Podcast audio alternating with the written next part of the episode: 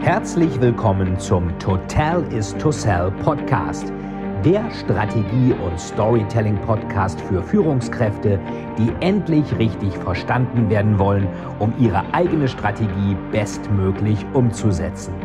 Hier dreht sich alles rund um Ihre eigene Story und Strategie für Ihr persönliches Happy End. Viel Spaß!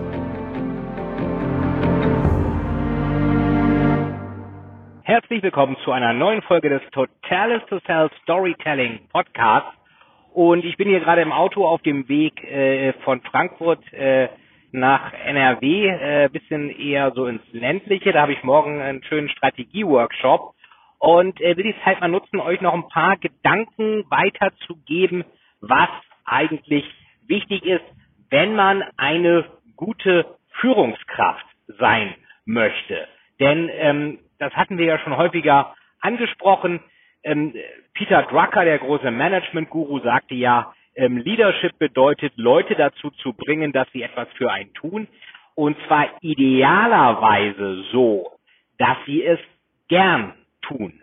Ähm, ich kann das ja auf verschiedene Art und Weise machen. Ich kann die Leute irgendwie begeistern. Also gibt ja den schönen Spruch von der, aus der kleine Prinz. Ich kann ähm, den Leuten zeigen, wie man ein Schiff baut, oder ich kann in ihnen die Sehnsucht nach dem großen, weiten Meer wecken. Also eins von beiden kann ich machen und natürlich die Sehnsucht nach dem Meer wecken, das Ziel zu wecken, das ist natürlich oft eine Geschichte, die besser funktioniert. Und das sind eben äh, wichtige Attribute der Leadership und davon möchte ich euch einfach mal elf verschiedene Aspekte erzählen. Das erste ist Mut.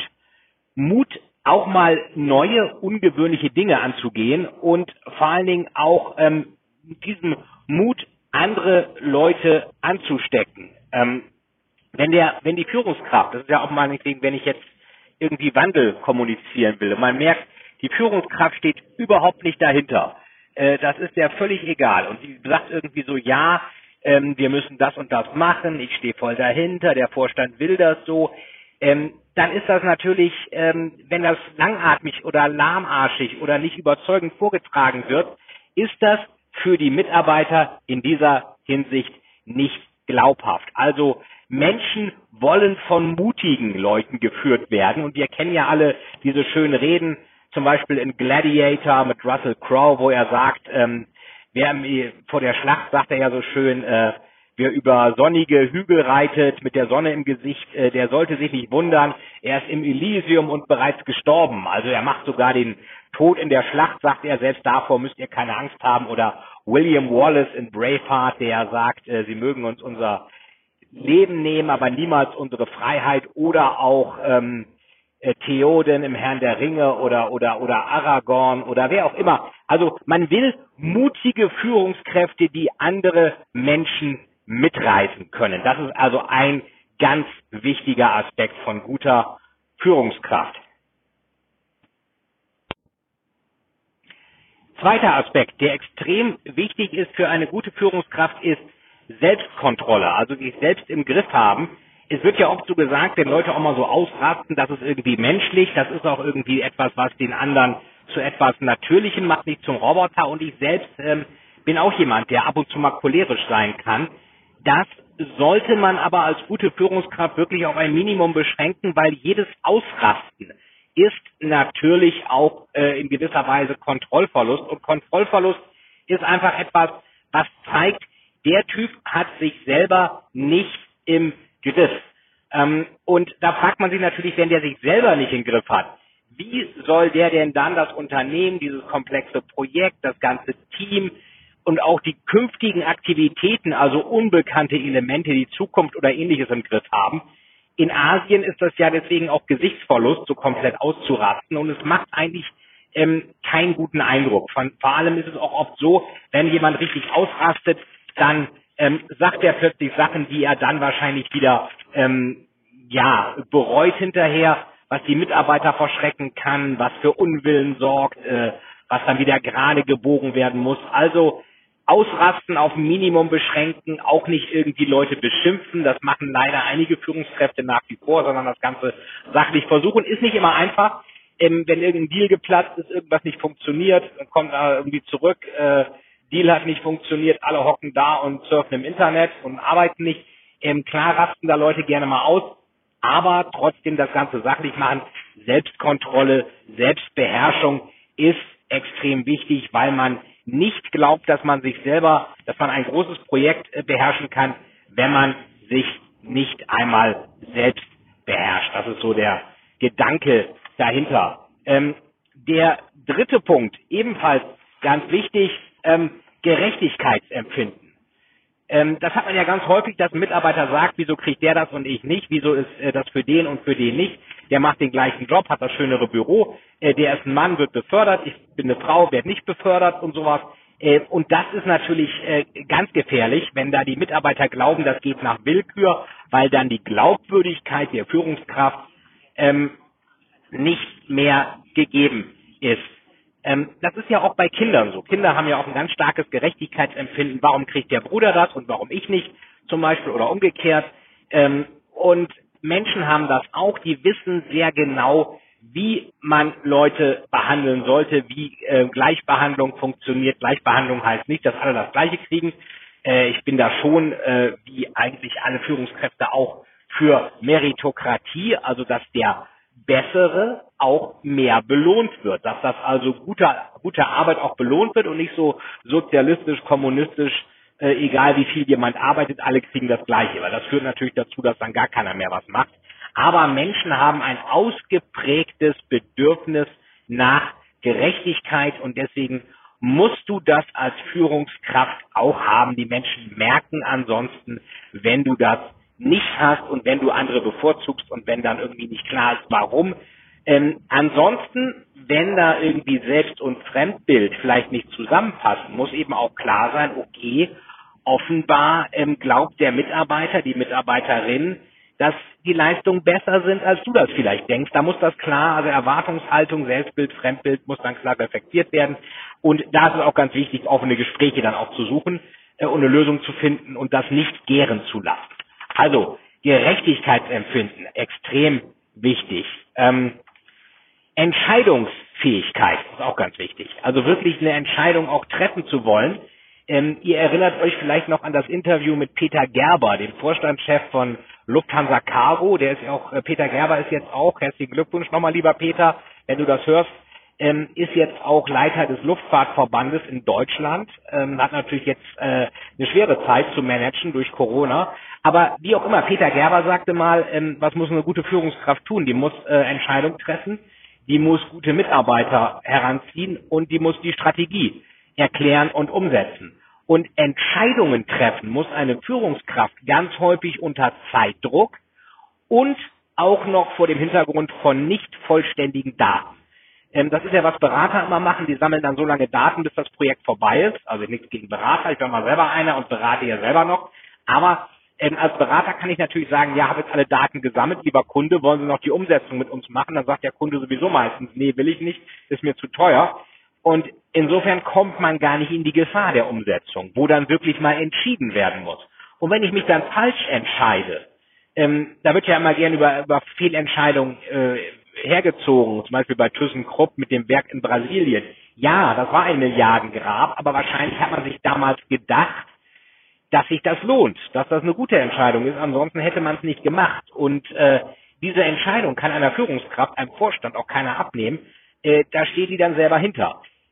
Natürlich ist das bei mittelständischen Unternehmen, wo die mit eigenem Geld arbeiten und nicht mit dem der Aktionäre, ähm, ist das nochmal eine andere Geschichte, wo dann wirklich auch ähm, die Führungskräfte wirklich im Feuer stehen, wenn irgendwas schief geht. Und das ist auch eine Sache, die großen Mut erfordert.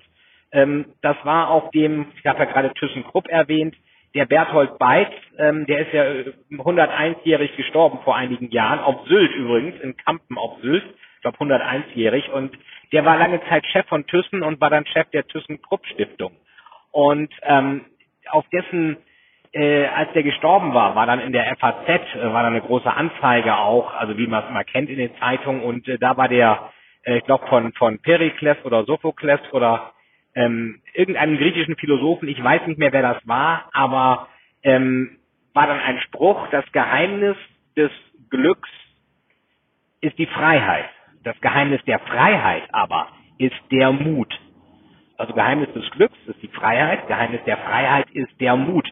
Ähm, und Mut heißt eben auch wirklich sich zu entscheiden, mache ich das jetzt oder nicht, selbst wenn unklar, unsicher ist, wie das letztendlich ausgehen könnte. Und das ist eben das, wofür eine Führungskraft auch wirklich bezahlt wird, nicht die Entscheidung auszulagern. Das war teilweise bei meinem früheren Arbeitgeber Dresdner Bank. Da waren ja extrem viele Berater immer drauf. Deswegen sagte man ja auch, hieß die Bank auch die Beraterbank. Nicht weil sie Kunden berät, sondern weil sie Berater bezahlt. Ähm, und das geht halt nicht. Manager müssen selbst entscheiden, auch unter Unsicherheit. Und dann müssen sie auch mal zu ihrer Entscheidung stehen und sagen, das ist jetzt der Plan, das machen wir.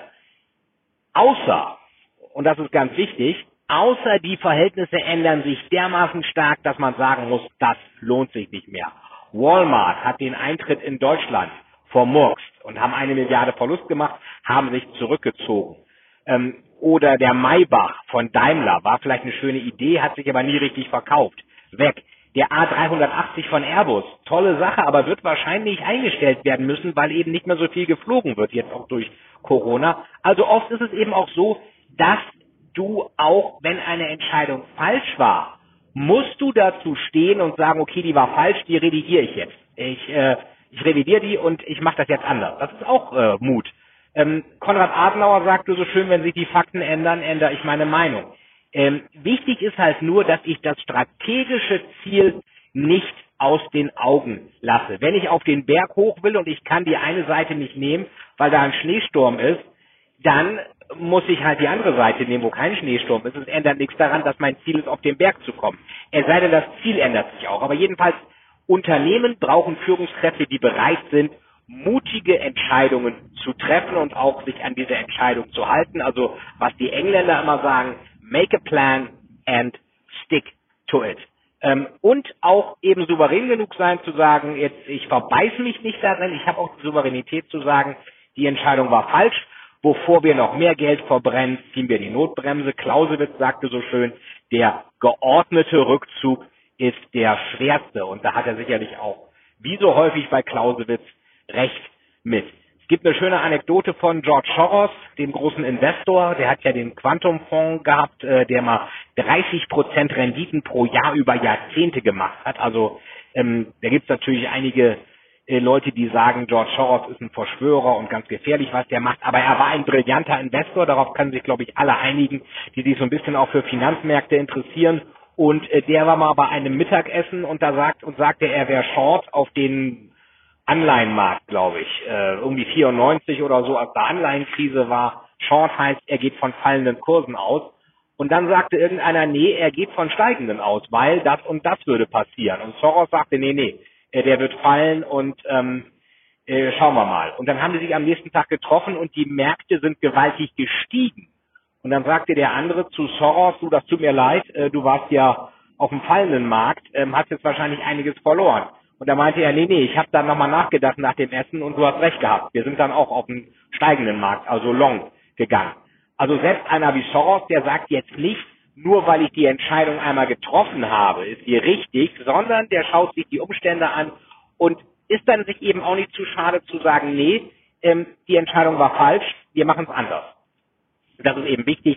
Ähm, Führungskräfte müssen Entscheidungen treffen und Führungskräfte müssen auch die Souveränität haben, falsche Entscheidungen anzuerkennen und dann auch zurückzunehmen und nochmal neu zu entscheiden. Wichtig ist halt, das große Ziel nicht aus den Augen verlieren. Wie sagt man so schön? Winners never quit, quitters never win. Oder wie Arnold Schwarzenegger an einem schönen YouTube-Video sagte, ähm, Versagen heißt nicht, äh, etwas nicht zu schaffen. Versagen heißt, etwas nicht zu schaffen und dann aufzuhören. Und diesen Spirit müssen eben gute Führungskräfte, musst du auch hinbekommen, eben auch indem du mutig bist und die Leute mitreißt. Ähm, das äh, fünfte passt eigentlich auch dazu, ähm, Pläne. Wenn du sagst, du machst das so und so, die Mitarbeiter sollen das so und so machen, musst du nachhalten, dass die Mitarbeiter das auch wirklich so machen. Vielleicht kennt ihr die schöne Szene aus äh, dem Film Miami Vice, ähm, dieser Neuverfilmung, obwohl so neu ist die jetzt auch nicht mehr, von 2006. Da sagt der große Drogenbaron zu, äh, Sonny und äh, Crockett und Ricardo Tubbs, when you work for me, you must do exactly as you say you do. I do not buy a service, I buy a result. Also ich bau, kaufe kein Ergebnis, kein, äh, kein Service, ich kaufe ein Resultat. Und als Führungskraft musst du das genauso machen. Wenn du sagst, das wird jetzt so und so gemacht, musst du hinterher sein, dass das auch wirklich so gemacht wird. Ansonsten denken alle, ach ja, ob der was sagt oder nicht, ist doch egal, muss ich nicht drauf hören. Das heißt nicht, dass du ein Regime der Angst haben musst, aber du musst verbindlich sein. Leute, Mitarbeiter müssen das Gefühl haben, dass das, was du sagst, auch wirklich gilt und dass du das auch nachhältst. Das ist wie in der Schule. Die Lehrer, die alles durchgehen lassen, sind meist nicht die beliebtesten. Auch die, die jetzt schwierig sind als Schüler, weil Problemzone, Migration, weiß der Teufel was, Problemviertel, die mögen trotzdem lieber Lehrer, die ihnen sagen, wo es lang geht. Der Mensch möchte auch geführt werden und möchte auch wissen, woran er ist und nicht in so einem komischen, barbarigen ähm, äh, Einerlei da irgendwie ähm, äh, entlassen werden. Also ganz wichtig, Pläne, make a plan, stick to it und guck auch, dass die Pläne wirklich umgesetzt werden. Ähm, dann das nächste, Teil 6. Die Angewohnheit, mehr zu tun als das, wofür du bezahlt wirst. Du kannst als Führungskraft nicht erwarten, dass du ähm, befördert wirst, wenn du nur das machst, wofür du bezahlt wirst, weil dann zeigst du ja nicht, dass du auch noch mehr kannst als das, wofür du bezahlt wirst. Wenn du weniger machst als das, wofür du bezahlt wirst, dann wirst du wahrscheinlich degradiert. Wenn du genauso viel machst, sagst du deinem Chef, weil jede Führungskraft hat ja auch nochmal einen Chef, du wahrscheinlich auch, sagst du deinem Chef, okay, der ist genau am richtigen Ort und der bleibt da auch. Wenn du mehr machst, als du müsstest, dann wirst du befördert. Wenn du also Karriere machen willst, musst du äh, auch, so hart es ist, mehr machen, als du müsstest. Und du willst ja auch, dass deine Mitarbeiter motiviert sind von dir. Wenn du immer, das heißt nicht, dass du der Letzte bist, bei dem das Licht ausgemacht wird. Du kannst ja auch im Homeoffice und sonst wo arbeiten. Das heißt aber, dass du natürlich damit gutem Beispiel vorangehen musst und damit natürlich auch weitere gute Mitarbeiter motivieren kannst, ebenfalls Gas zu geben. Wenn der Chef der faulste von allen ist, wird das wahrscheinlich sehr schwer gelingen. Also von daher ähm, mehr arbeiten als das, wofür du bezahlt wirst. Und ähm, wichtig ist auch Teil 7 eine gute Persönlichkeit, äh, also nette Persönlichkeit zu einem guten Charakter zu haben. Es gibt ja Vorstandschefs, die sind total unbeliebt, die mag keiner, die sind so eiskalt und unnahbar. Es gibt welche, die sind witzig, die äh, hier Dieter Zetsche hat jetzt bei Daimler am Ende nicht ganz so toll abgeräumt. Also der Nachfolger muss da ziemlich aufräumen, aber der hat in Amerika bei der Chrysler-Integration einen sehr guten Job gemacht mit Wolfgang Bernhard zusammen, was auch daran lag, äh, dass, Christ, äh, dass der, der Zetsche auch in einer Band gespielt hat. Blues und solche Sachen. Und das kam natürlich extrem gut an. Die denken, jetzt kommt da so ein steifer Deutscher, der äh, uns da zeigt, wie es laufen soll, denken die Amis bei Chrysler. Und dann kommt da dieser Zetsche, Dr. Z und äh, und äh, spielt da Musik in der Band. Ist natürlich cool. Sowas äh, kommt gut an. Oder Neil McDermott, äh, der frühere SAP-Chef, hat super mitreißende Stories gehalten, war war witzig, war humorvoll, war extrem beliebt bei den äh, Mitarbeitern. Ähm, beim Aufsichtsrat am Ende dann nicht mehr, aber das kann halt immer passieren. Ähm, oder auch ähm, John Ledger, der frühere T-Mobile-Chef, der hat, äh, äh, der hat sein, teilweise seine seine Sonntagabend-Koch-Events hat er immer bei Twitter gepostet und der kam auch bei den Mitarbeitern sehr gut an. Also eine gute Persönlichkeit muss man auch haben. Ähm, ansonsten ist das schwierig, bei Mitarbeitern Sympathien zu wecken und bei Mitarbeitern auch gut anzukommen. So, und ähm, dann äh, das nächste, ähm, Mitgefühl zu haben, ist auch wichtig. Das ist jetzt das achte Mitgefühl. Also Mitarbeiter, denen geht's nicht immer gut. Manchmal ist jemand gestorben im Umfeld, jemand ist krank, der Mitarbeiter ist krank, das Kind ist krank, man hat Angst, manche haben Depressionen, was auch immer. Also Mitgefühl zu haben, also schon auch zu sehen, hier der Job muss gemacht werden, aber genauso wie du als Führungskraft nicht dafür bezahlt wirst, dass du genau für dein Geld arbeitest, sondern ein bisschen mehr auch noch machst, musst du eben auch ein bisschen die Mitarbeiter nicht nur als Arbeitskräfte sehen, sondern auch als den Menschen dahinter, ähm, damit klar wird, okay, ich bin für den nicht nur Arbeitskraft, ich bin für den auch jemand, für den sich die Person interessiert. Ähm, das ist ja bei einigen Unternehmen wirklich so, dass die extrem viel für ihre Mitarbeiter auch tun, weil die sagen, das ist unsere wichtigste Ressource. Es gibt ja immer den schönen Spruch, wenn ich meine Mitarbeiter zu teuren Trainings hinschicke. Ich zahle hier 5000 Euro für so einen tollen Trainer und der trainiert die dann. Ähm, kostet mich 5000, was mache ich denn, wenn die Mitarbeiter dann aufgeschlaut sind und gehen? Muss man fragen, okay, stell dir vor, du schickst sie nicht zu einem tollen Training und sie bleiben. Also Mitarbeiter wirklich als Ressource ansehen, die eben nicht nur Geld bringt und arbeitet, sondern natürlich auch, wo ein Mensch dahinter ist und wo dann teilweise, wenn du vielleicht über die Mitarbeiter auch einiges lernst, was du nicht wusstest, vielleicht auch sogar Qualitäten und Fähigkeiten in ihnen findest, die du so vielleicht noch gar nicht auf dem Schirm hattest und die dir auch bei deiner weiteren Unternehmensführung helfen können. Ähm, Regel Nummer 9 ähm, würden einige wahrscheinlich komisch finden, auch mal die Details anschauen. Ähm, da sagen viele, ja, Details braucht man nicht, Mikromanagement, ich gucke mir alles von ganz oben an. Ähm, ja, kann man machen, aber die erfolgreichsten sind eben die, die sich nicht alle Details anschauen. Das geht von der Komplexität ja gar nicht, aber doch einige. Ähm, Toyota hat das mit erfunden, dass die Manager mit am Fließband standen, um zu gucken, wie es da abläuft. Äh, wo das Gegenteil der Fall war, war bei der Dresdner Bank, wo keine Führungskraft jemals wusste, was eigentlich in den Filialen für ein administratives Chaos herrscht. Und die Dresdner Bank gibt es nicht mehr. Äh, bei, die ist in die Commerzbank, in der Commerzbank aufgegangen. Die Commerzbank hat wahrscheinlich ein ähnliches Chaos und äh, hat jetzt auch gerade ihren Vorstandschef und Aufsichtsratschef verloren, ähm, weil die wahrscheinlich sich tolle Strategien ausdenken, aber sich eben die Basisarbeit, die Details an der Basis, wo die Kundenschnittstelle sind, ist und wo das Geld verdient wird, nicht anschauen. Ähm, Michael Dell, der Gründer von Dell Computer, der hat immer selber am Callcenter mitgearbeitet. Äh, Jeff Bezos von Amazon ist auch oft in den Callcentern drin und spricht selber mit Kunden, weil er wissen will, wo der Schuh drückt. Das heißt nicht, dass du als Führungskraft, wenn deine Sekretärin krank ist, dann selber ins Sekretariat gehst tagelang. Das ist nicht die Aufgabe einer Führungskraft.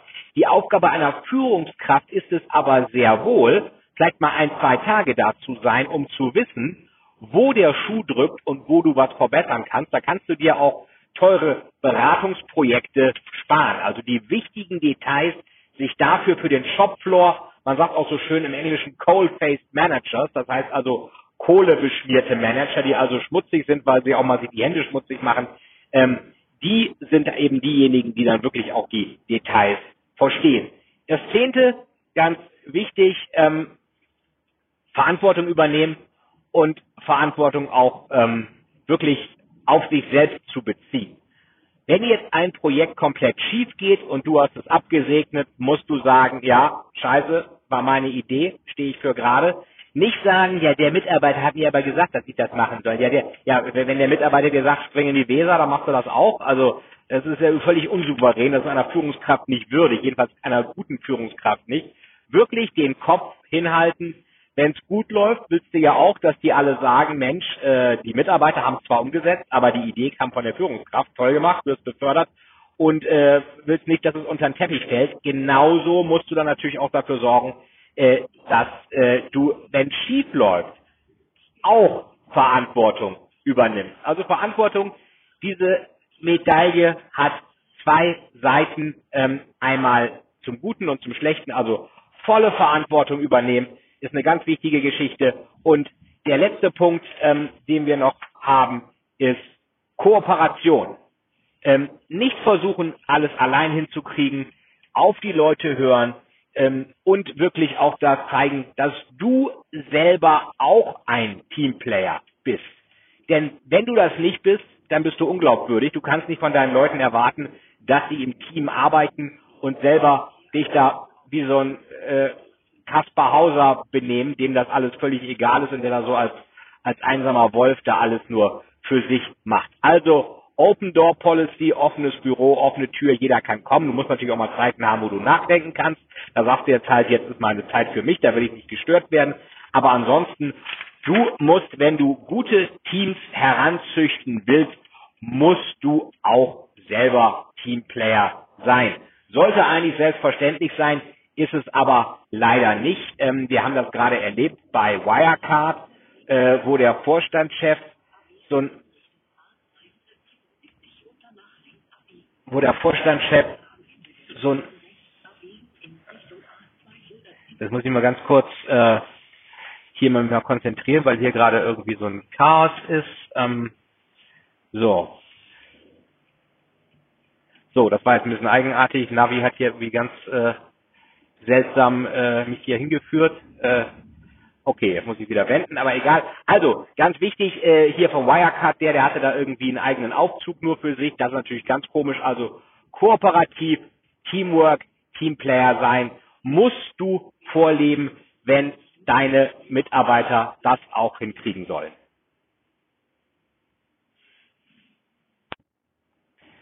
Ja, das waren die elf Regeln, die du brauchst, um eine gute Führungskraft zu sein. Natürlich gibt es sicherlich noch ein paar mehr. Ähm, schreib mir gern, was dir noch auffällt, was dir, was du an Erfahrung damit hast, was bei dir gut funktioniert, was bei dir überhaupt nicht funktioniert. Und bewerte bitte diesen Podcast äh, gerne mit fünf Sternen oder mit der Zahl, die du für richtig hältst und schreib auch gern einen Kommentar rein, was dir gefallen hat und was du noch gerne für Themen hättest. Das war Fight Erzeugt mit dem Totalis to Sell Storytelling Podcast. Danke fürs Zuhören und bis zum nächsten Mal. Vielen, vielen Dank, dass Sie wieder bei dieser Folge mit dabei waren. Wenn Ihnen die Folge gefallen hat, würde es mich sehr freuen, wenn Sie mir eine Bewertung bei iTunes hinterlassen, damit ich sehen kann, ob Ihnen diese Folge geholfen hat und damit ich noch mehr Menschen bei ihrer Story unterstützen kann. Jetzt wünsche ich Ihnen noch einen erfolgreichen Tag und wir hören uns beim nächsten Mal. Ihr Veit Etzold.